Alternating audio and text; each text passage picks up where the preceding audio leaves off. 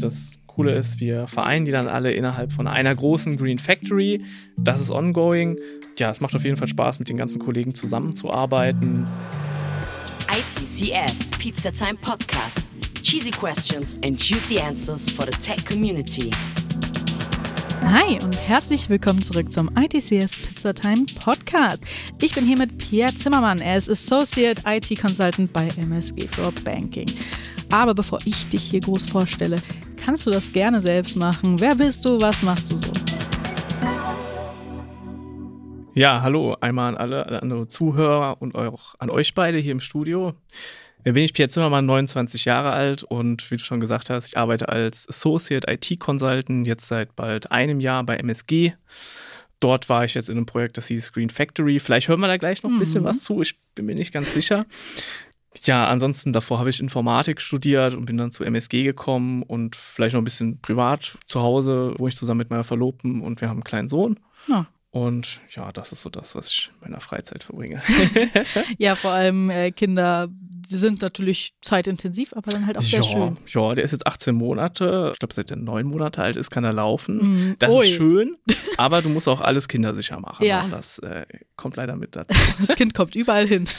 Ja, ja. Wahrscheinlich auch äh, an Orte, bei denen du gar nicht gedacht hättest. Das ist unbedingt. Ja, vor allem entdeckt er irgendwann, kannst du Stühle von A nach B schieben und dann kannst du auf den Stuhl draufklettern mm. und dann kommst du ja noch höher. Ja ja, äh, gewisse Intelligenz ist wirklich anstrengend. Ja, also es, es, hat schon einen Grund, dass ich jetzt immer die Tür zum Büro abgeschlossen habe. Mm, ne? ja. also, sonst äh, kommt da irgendwas vorbeigehuscht. Aber das ist doch auch ganz schön. Ja. Dann kommt jetzt natürlich erstmal die wichtigste Frage dieses Podcasts. Wir kennen sie alle, wir freuen uns immer darüber. Und zwar, was ist denn deine Lieblingspizza? Da muss ich gar nicht so viel überlegen weil wenn mein Verlobter und ich mal überlegen, wollen wir Pizza essen oder so und dann scrollt man oder äh, schaut durch die Karte, dann denke ich mir als erstes immer, ja, Tonno, eigentlich mhm. Äh, das direkt. Also muss ich sagen, 99 Prozent der Pizzen, die ich jemals gegessen habe, waren Tonno. weil ich mir immer am Ende dann denke, boah, auf welche Pizza hätte ich jetzt richtig Lust? Auf ein Tonno. Boah, wirklich. Und das ist immer das Gleiche. Also da bin ich wirklich richtig langweilig, nur die. Aber mit Zwiebeln? Äh, ja, ja, kommt drauf an, wie die das anbieten. Mhm. Manchmal steht er ja mit, manchmal ohne. Hauptsache Thunfisch drauf. Hauptsache Thunfisch. Ja. Ja, ja, ja. ja. Kann ich nachvollziehen. Es gibt ja Leute, die da total gegen sind. Ich habe das Gefühl, da ist auch so eine Diskussion so ein bisschen wie mit Ananas auf Pizza. Okay, ich, das glaube ich ist nochmal ein ganz anderer äh, Bereich. Aber ich finde Tonne auch gut. Ja, nee, das ist so. Geht immer. Ja. Du bist ja jetzt IT-Consultant und du hast auch gerade schon erzählt, dass du Informatik studiert hast und seit ungefähr einem Jahr bei MSG bist. Was hast du denn davor gemacht? Wie bist du hierher gekommen, wo du jetzt bist? Wie bin ich hierher gekommen? Ja, wie du gesagt hast, ich habe erst Informatik studiert. Schon während dem Studium habe ich auch als Entwickler-Werkstudent gearbeitet, mhm. bin dann zu MSG. Äh, ich bin jetzt 29 Jahre alt. Wir hatten jetzt letztes Jahr zehn Jahre Abitur. Was habe ich denn dazwischen gemacht? Ich habe mal nach dem Abitur habe ich eine Ausbildung gemacht tatsächlich. Äh, ich bin gelernter Krankenpfleger. Oh und habe auch drei Jahre in der Notaufnahme gearbeitet, dort, wo ich die Ausbildung gemacht habe, in der Nähe von davon in einem Nachbarkrankenhaus und habe dann aber danach entschieden, dass ich Informatik studieren gehe. Also ja, ganz normaler Weg, würde ich sagen. Ja, ne? total. Also super, super cool, voll interessant. Also ich würde da gerne jetzt auch noch sehr viele Fragen stellen, so von wegen wieso und äh, wie ist es zum einen vom einen zum anderen gekommen. Aber äh, ich finde gerade so eine Krankenpflegeausbildung ist halt auch einfach schadet auf jeden Fall nicht. Du hast ein medizinisches Wissen, das du ja auch im Alltag anwenden kannst. Ja, das zum einen. Und ich glaube, man lernt auch viel fürs Leben dazu mhm. nach der Ausbildung. Nur bei dem, was man da lernt, was man da sieht und auch später im Beruf, das nimmt man, glaube ich, mit. Und vielleicht kann ich das Wissen, was ich da habe, jetzt nicht jeden Tag in meinem Berufsalltag umsetzen. Aber ich glaube, man, man wächst da persönlich schon sehr in dieser ja. Ausbildung und auch wenn man den Beruf ausübt. Deswegen kann man jetzt sagen, auf jeden Fall, ich glaube, wirklich was mitgenommen. Sehr cool. Aber vor allem, wenn jemand bei der Arbeit einfach plötzlich sich den Finger schneidet, kannst du einen guten Verband machen. Genau, oder äh, tot umfällt. Ne? oder so, gut. Die eine, du hast, äh, bist auf jeden Fall geschult darin. Das ist, äh, glaube ich, ein Knowledge, das schadet auf jeden Fall nicht. Ähm, wie bist du genau zu MSG gekommen? Also wieso MSG? Als Informatikstudent hat man ja häufig dann danach erstmal irgendwie die Welt, die einem offen steht. Mhm. Äh, was, wieso MSG? Mhm, ja, das stimmt. Ja, wenn man im Studium ist, dann weiß man ja, äh, okay, irgendwann dann und dann bin ich fertig mhm. und danach kommt ja noch ein Leben danach und dann muss man sich überlegen, was macht man und mit kleinem Kind, dann muss ja auch irgendwie Geld reinkommen. Mhm. Ne? Und ja, einfach über einschlägige Internetportale, zum Beispiel unsere Karrieremesse, damals an der Hochschule war eine, dort war MSG auch vertreten. Man sucht sich ein bisschen weiter was zusammen.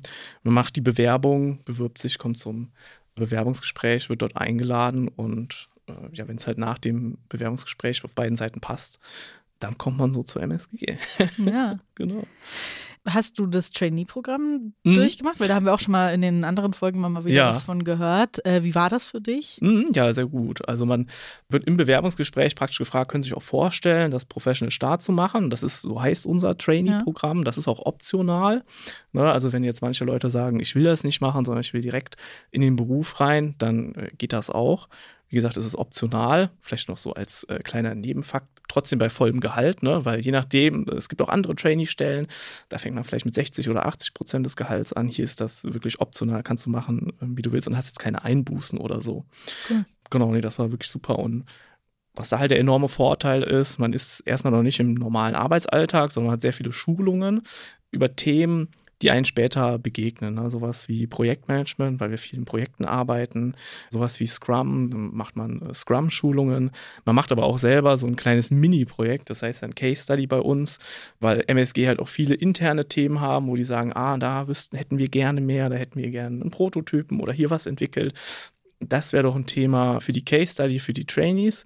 Und da lässt man die dann drauf los, hat dann äh, zwei Kunden praktisch und die stellen ihre Anforderungen und äh, dann wird gesagt, ja, macht das mal, organisiert euch mal und ja, ich muss jetzt auch schon weiter ciao. Und dann steht man da erstmal und muss sich überlegen, okay, wie lösen wir das jetzt? Ne? Das ist schon ganz schön. Und wir haben ja auch verschiedene Bereiche. Ich bin jetzt bei MSG for Banking. Wir haben aber auch im Trainee-Programm Leute aus anderen Bereichen.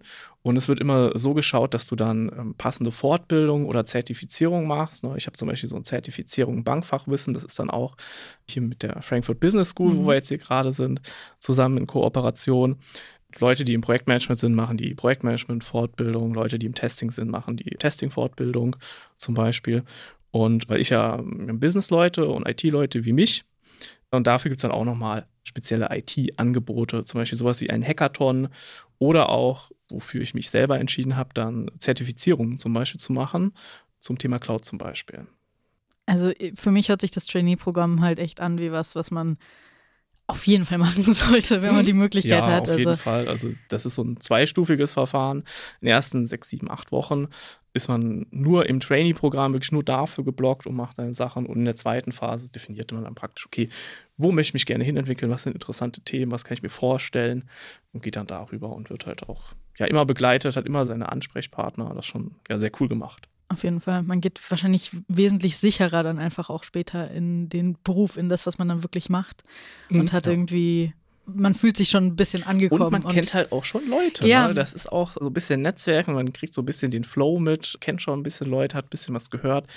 Das ist schon wirklich angenehm. Und auch mit dem man sich dann austauschen kann. So, wie läuft's Ja. bei dir? Wer ist dein Chef und so? Und wo arbeitest du jetzt? In welchem Bereich? Und so. Mhm. Das ist, glaube ich, echt ganz cool, ja. Ja, also das machen wir auch, wie gesagt, regelmäßig, tauschen uns aus. Wir sind ja überall bei MSG verteilt, die ehemaligen Trainees. Und ja, wie läuft's bei dir? Was machst du gerade? Das ist schon sehr, sehr, sehr interessant. Ja, auf jeden Fall. Du hast es ja gerade schon ein bisschen erwähnt. Du hast äh, Green Factory mal kurz in den Raum geworfen. MSG Green Factory ist unser, würde ich mal sagen, Primärthema heute. Willst du so ein bisschen darüber äh, erzählen, sagen, was das überhaupt ist Mhm. und äh, worum es da geht? Ja, sehr gerne. Also die Green Factory, dabei handelt es sich um eine Multi-Service-Plattform und dort bieten wir verschiedene Beratungs- und Informationsservices an. Jetzt hörst du schon Green Factory, grün, das dreht sich alles um das Thema Nachhaltigkeit und Umwelt. Ne? Also alle Services oder Beratungen, die wir da haben, die haben immer irgendwas mit Nachhaltigkeit und Umwelt zu tun. Das ist so das Kernthema, worum sich die Green Factory selber dreht. Ne? Ursprünglich hat das Ganze 2022 schon gestartet. Da war ein Service, der THG Quotenservice schon am Start. Kann ich gleich noch was sagen zu, was das ist. Und das Ganze sollte dann weiterentwickelt werden zu einer kompletten Plattform mit acht verschiedenen Services, die wir dann anbieten können. Und das Ganze auch in Kooperation jetzt derzeit mit Versicherungsunternehmen, die im Kfz-Bereich unterwegs sind und da auch so unter den Top 10 sind, dass da einfach so eine Kooperation zwischen der Green Factory und denen besteht. Und was vielleicht noch ganz interessant ist, das ist das erste Projekt der MSG, äh, direkt mit dem Endkunden zusammenarbeitet. Also wir arbeiten mit Versicherungsunternehmen zusammen, also im B2B-Bereich. Aber das ist auch das erste Projekt, was im B2C-Market ist. Also der ah. Endkunde kann wirklich bei uns draufklicken auf unsere Oberfläche und da sind wir dann auch im B2C-Market ja, cool. vertreten. Du hast gerade acht Services erwähnt und natürlich bin ich ein unglaublich neugieriger Mensch und möchte ja. wissen, welche Services diese acht denn sind. Also welche schon vorhanden waren, das war die THG-Quote, die Treibhausgasminderungsquote, war immer mal wieder in den Nachrichten, falls das einem was sagt. Ein Spendenportal und was Services sind, die noch kommen sollen, ist eine Heimladelösung, also um das Thema Wallbox, zu Hause sein Auto zum Beispiel laden, eine Photovoltaikberatung, also soll ich mir Photovoltaik aufs Dach machen, eine Energiespeicherberatung, dann noch wir haben das so ein bisschen unterteilt ne, in Services und nochmal so Infoservices, zum mhm. Beispiel ein CO2-Fußabdruckrechner. Wie groß ist denn mein CO2-Fußabdruck? Ein Thema über den energetischen Sanierungsplan und ein Förderungsmanager. Welche Förderung kann ich denn erhalten oder welche gibt es und darüber so Infos dann zu sammeln. Das ist auf jeden Fall spannend, vor allem wir wissen ja, Nachhaltigkeit, Umwelt und alles ist ein Thema, das uns alle betrifft und auch sehr omnipräsent ist und was auch sehr gut ist, weil es muss so omnipräsent sein, dass ich mir vorstelle, dass es bestimmt auch einfach cool ist, das alles machen zu können und so zu wissen, okay, ich leiste einen Beitrag und ich helfe da auch ein bisschen. Mhm, ja, und es ist halt auch ein Thema, du musst es behandeln, ob du willst oder nicht, ja. weil es kommt sowieso auf dich zu. Ne? Also du kannst dich nicht entscheiden, möchte ich das machen oder nicht, sondern wie mache ich das? Ne? Also es führt halt keinen Weg dran vorbei. War das dann quasi auch so die Motivation hinter dem Projekt, dass sie gesagt hat, okay, wir müssen uns damit beschäftigen, wir müssen uns damit befassen, also machen wir es jetzt richtig und machen es so? Ja, es passt halt auch gut in die Landschaft rein. Äh, wir haben bei MSG verschiedene Werte und einer dieser Werte ist auch Thema Nachhaltigkeit. Mhm. Das heißt, da matcht das ja schon mal sehr gut mit unseren Werten, die wir haben. Und wir haben halt die Möglichkeit, direkt mit dem Endkunden zu interagieren und halt auch mit den gewerblichen Kunden. Und diese Möglichkeit, ja, das hat sich einfach ideal angeboten für die Green Factory dann da. Du arbeitest daran, ja, aber was genau machst du jetzt persönlich und hast du vielleicht auch mal irgendwie bei einem Projekt, hast du das vielleicht mal geleitet oder so, wie läuft es genau ab bei deinem Arbeitsalltag? Mhm, genau. Also das Ganze ist eine Anwendung, die Cloud Native sein soll. Mhm. Wir haben ja bei MSG eine Cloud-Strategie, dass wir einen sehr großen Fokus auch auf das Thema Cloud legen. Und das Ganze ist eine Cloud Native Anwendung. Mhm. Ähm, was heißt das jetzt? Ja, alles läuft in der Cloud. Jetzt kann man sich das so vorstellen, vorher kannte man das wahrscheinlich oder wie sich jemand das, äh, der nicht so viel damit zu tun hat, vielleicht vorstellt, man hatte vorher in seinem Keller oder bei gemieteten Servern seine Anwendung laufen und hatte dann da seine Datenbank und äh, ein Backend und ein Frontend, die da gelaufen sind und das packt man jetzt in die Cloud. Dann ist die Frage, macht man das einfach so? Da gibt es sowas, das heißt dann Lift and Shift zum Beispiel. Mhm. Das heißt, einfach gesagt, man copy-pastet praktisch das, was bei einem zu Hause auf den Servern liegt oder in dem Unternehmen, in die Cloud. Ist das schon Cloud Native? Nee, ist es nicht. Wann ist es Cloud Native? Wir haben ähm, verschiedene Hyperscaler die drei großen am Markt sind jetzt AWS, also die Amazon Web Services, Azure von Microsoft und Google. Das sind so die drei großen Cloud-Anbieter. Daneben gibt es noch andere, aber die drei teilen sich den größten Markt. Und wenn man eine Anbindung Cloud Native machen will, geht man hin und nutzt wirklich nur Services der Cloud. Mhm und baut darauf seine Anwendung. Ne? Das hat dann zur Folge, dass man die bestehende Anwendung, falls man schon eine hat, gegebenenfalls anpassen muss. Aber man nutzt halt wirklich nur Services, die die Cloud bereitstellt um das Ganze dann Cloud Native zu machen und, und laufen zu lassen und copy-pastet das jetzt nicht nur einfach auf einen Server, der in der Cloud läuft mhm. und sagt dann, wir sind jetzt Cloud Native, was dann nicht richtig wäre als Bezeichnung. Die Cloud ist ja generell auch ein Vorteil für viele. Also viele benutzen die Cloud, aber was ist das jetzt bei euch, bei eurem Projekt, dass es konkret der Vorteil ist, Cloud zu verwenden? Mhm. Zum einen ist so, die Time to Market ist recht gering. Wenn du dir jetzt vorstellst, okay, wir müssen uns überlegen, wir möchten die und die Anwendung haben, zum Beispiel im klassischen Aufbau, man hat ein Frontend, also eine Ansicht, über die der Nutzer sich durchklicken kann. Wir haben ein Backend, das dann Anfragen vom Frontend weiterleitet und wir haben eine Datenbank. Und da müsste man überlegen, okay, ich brauche Rechenressourcen, die müssen miteinander kommunizieren, das muss ich alles organisieren. Und ich brauche jemanden, der managt diese ganzen Ressourcen nutzen wir jetzt die Cloud und die Services der Cloud, weil wir das Ganze Cloud Native machen wollen, müssen wir uns darum zum Beispiel gar nicht kümmern. Mhm. Es gibt zum Beispiel Managed Services bei AWS. Wir haben das Ganze ja, das war ja ein AWS-Projekt. Die heißen Managed Services. Das heißt, dieses ganze Management im Hintergrund, das übernimmt AWS. Zum Beispiel kann man dort eine Datenbank, das heißt zum Beispiel DynamoDB, kann man eine Datenbank sich selber erstellen in einem Klick sagt hier, ich hätte gerne eine Datenbank mit den und den Tabellen, kann dann selber Einträge machen und das Ganze skaliert dann automatisch. Ne? Ob ich jetzt da einen Eintrag oder zehn habe oder eine Milliarden, mhm. da muss ich mich nicht groß drum kümmern, dass das skaliert. Genauso auch sowas wie Anfragen. Stell dir vor, du hast an einem Tag sehr viele Anfragen. Ja, Black Friday ist ja immer wieder jedes Jahr, da hast du auf einmal riesigen Ansturm von Anfragen und am Rest des Jahres eher so ein Mittelding. Ne? Was machst du jetzt? Holst du dir jetzt viele Rechenressourcen, kaufst du dir die ein, dafür, dass du an einem Tag im Jahr den großen Ansturm hast und den Rest des Jahres benutzt du nur 10% davon. Mhm. Da hast du halt den großen Vorteil der Cloud, dass du das alles sehr schnell auf hoch und runter skalieren kannst. Ne? Also Scale in und Scale out ist ja das Thema. Viele Rechenressourcen in kurzer Zeit bereitstellen kannst. Das ist halt ein enormer Vorteil und du musst halt nicht zu sehr auf das einzelne Plan der Ressourcen selber drauf eingehen. Was man natürlich auch noch hat, das Ganze basiert auf dem Pay-as-you-go-Preismodell. Das heißt, das, was du tatsächlich nutzt, das bezahlst du auch. Ne? Wenn man ja. ähm, in AWS sowas hat, das heißt Lambda, das ist eine Funktion als Function as a Service, nennt sich das Ganze. Das heißt, du kannst eine Funktion, wenn man schon mal Programmcode gesehen hat, ist ja in so Blöcke unterteilt und man hat da kleine Funktionen und die kann man praktisch nehmen und in der Cloud ausführen an sich. Und man bezahlt dann nicht für die Ressourcen, die dahinter stehen, sondern für die Ausführung. Ne? Wenn man zum Beispiel diese Funktion eine Million Mal aufruft, muss man zum Beispiel den und den Preis bezahlen. Wenn du jetzt hingegen die Server bei dir zu Hause oder im Unternehmen stehen hast, dann bezahlst du natürlich für den Strom, für die mhm. Wartungskosten, für die Person, die das Ganze wartet.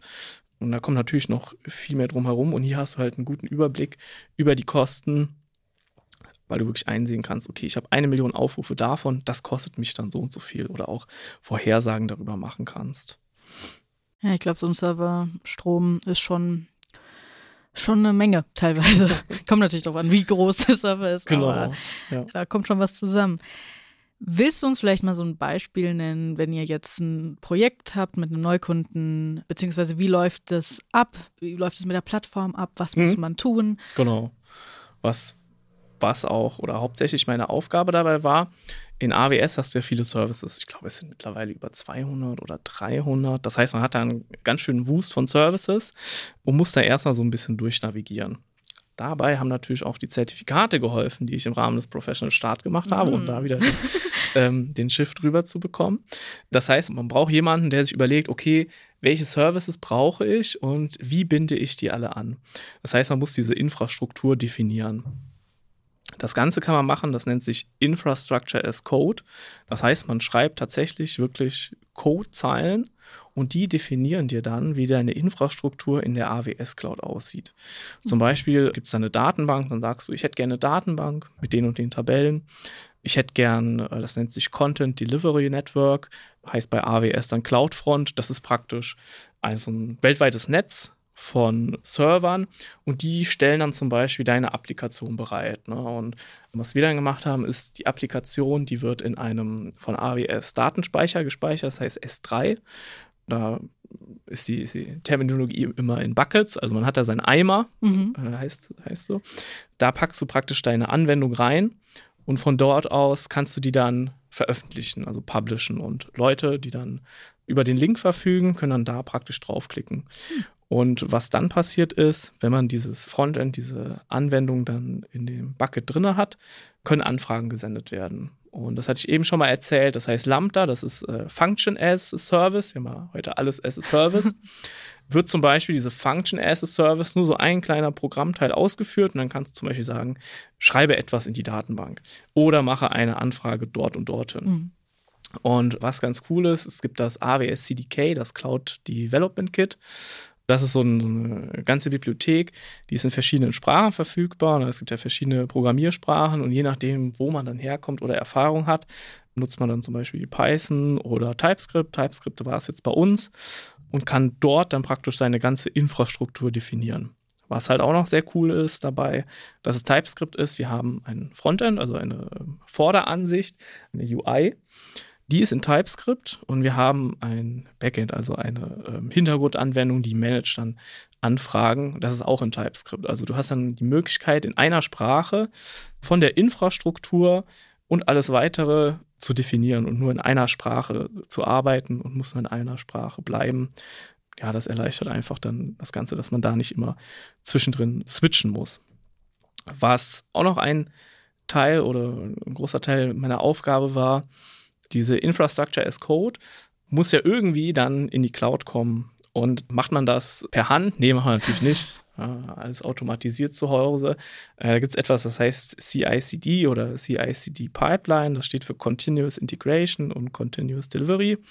Das heißt, wenn du irgendetwas jetzt gerade entwickelst, dann pushst du das an einen Ort, das ist ein Repository, da sammelst du dann deinen Programmcode von dir, deinen Kollegen und dann wird damit weiter was gemacht. Und das wird dann automatisiert praktisch in die Cloud gebracht. Das heißt, du sagst, ich hätte gern die Infrastruktur so und so definiert und bringe das dann in mein Repository. Und dort gibt es dann praktisch Arbeitseinheiten, die automatisiert ablaufen über Trigger. Und die bringen das Ganze dann, deployen das Ganze dann in die AWS Cloud automatisiert rein, sodass du, das musst du einmal einrichten, wenn es dann funktioniert, hast du in Anführungszeichen dann nichts mehr großartig mit zu tun und das läuft alles automatisiert ab. Was auch dabei, ja, sehr, sehr cool ist und auch ein Vorteil der Cloud ist, die Ressourcen, die du dann bereitstellst, das äh, heißt bei AWS Stack, wird dann über einen Stack praktisch deployed und in so einem Stack kannst du ähm, definieren, ich hätte meinen Datenspeicher, ich hätte meine Datenbank, Content Delivery Network, meine Funktion hätte ich da gerne alles so kompakt drin.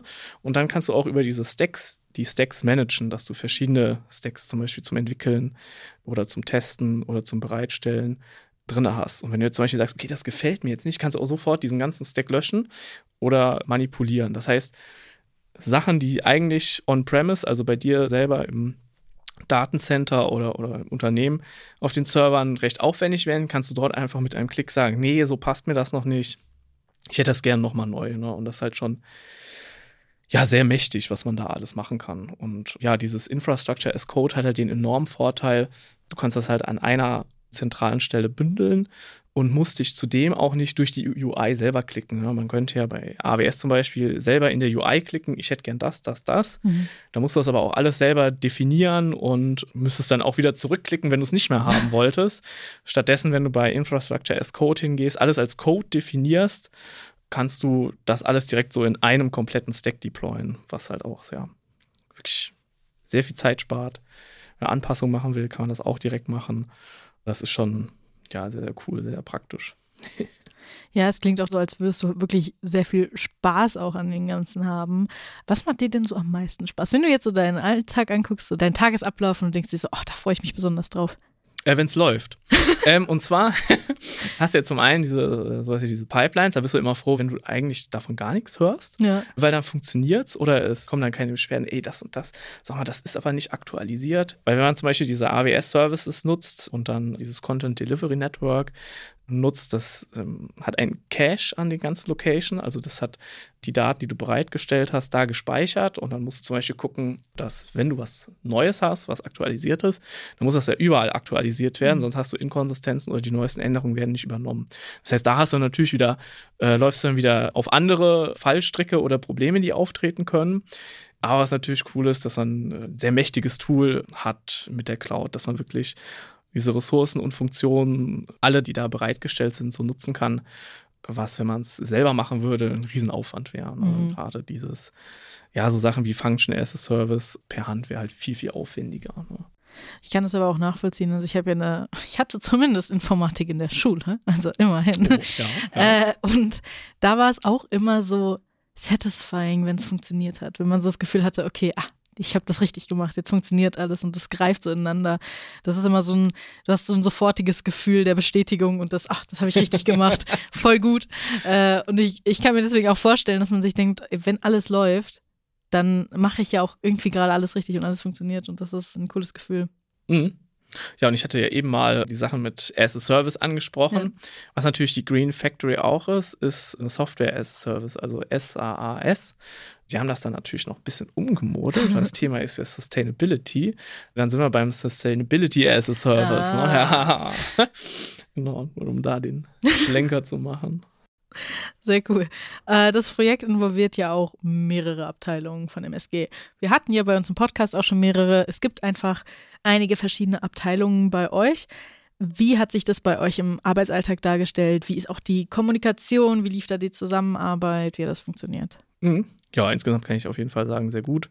Es ist ja sowieso nichts Ungewöhnliches, dass man sehr viel Kontakt hat mit Leuten aus anderen, sei es jetzt Geschäftsbereichen, mit unterschiedlichen Funktionen. Fürs Projekt haben wir zum Beispiel Leute aus dem Businessbereich, also Business Consultants gebraucht. Das Ganze hat eine UI, das heißt, da brauchen wir jemanden, der für UI, UX Design zuständig ist. Das Ganze muss jemand managen, dafür hast du dann einen Projektleiter, der muss dann gucken, dass das auch alles so passt, wie das geplant ist, bis dann hin zu Entwicklern. Und da halt auch nochmal unterschieden. Hast du jemanden für die Cloud, dann hast du jemanden für die Frontend-Anwendung, der dort zuständig ist. Und ja, die Leute kommen halt aus unterschiedlichen Bereichen von MSG, aber das ist jetzt nichts Besonderes, dass man auch mit Leuten aus verschiedenen Bereichen zusammenarbeitet. Und auch, ja, einer der äh, sehr großen Vorteile oder Stärken von MSG, man könnte, glaube ich, egal aus welchem Bereich, jeden anfragen, wenn man eine Frage hat und der würde einem die Antwort geben. Oder zumindest sagen, wo man, äh, wen man dann fragen sollte. wo man die Antwort findet. genau, wo findet man die ansonsten? Deswegen, ja, ist auch interessant und man lernt auf jeden Fall wieder jede Menge neue Leute kennen. Was machen die Leute?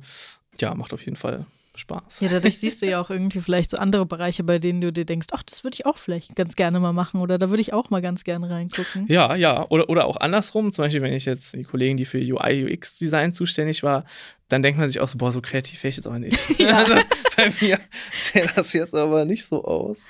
Da ich als Grafikerin in diesem Unternehmen arbeite, kenne ich, äh, ja. kenn ich das, dass äh, Leute mir was schicken, sagen, mach das mal schön und dann überrascht sind, dass ich es schön gemacht habe. Also, ja, und dann, wie kommt man denn dahin? Also ich hätte einfach nur hier so zack, zack, zack untereinander gesetzt. Ja.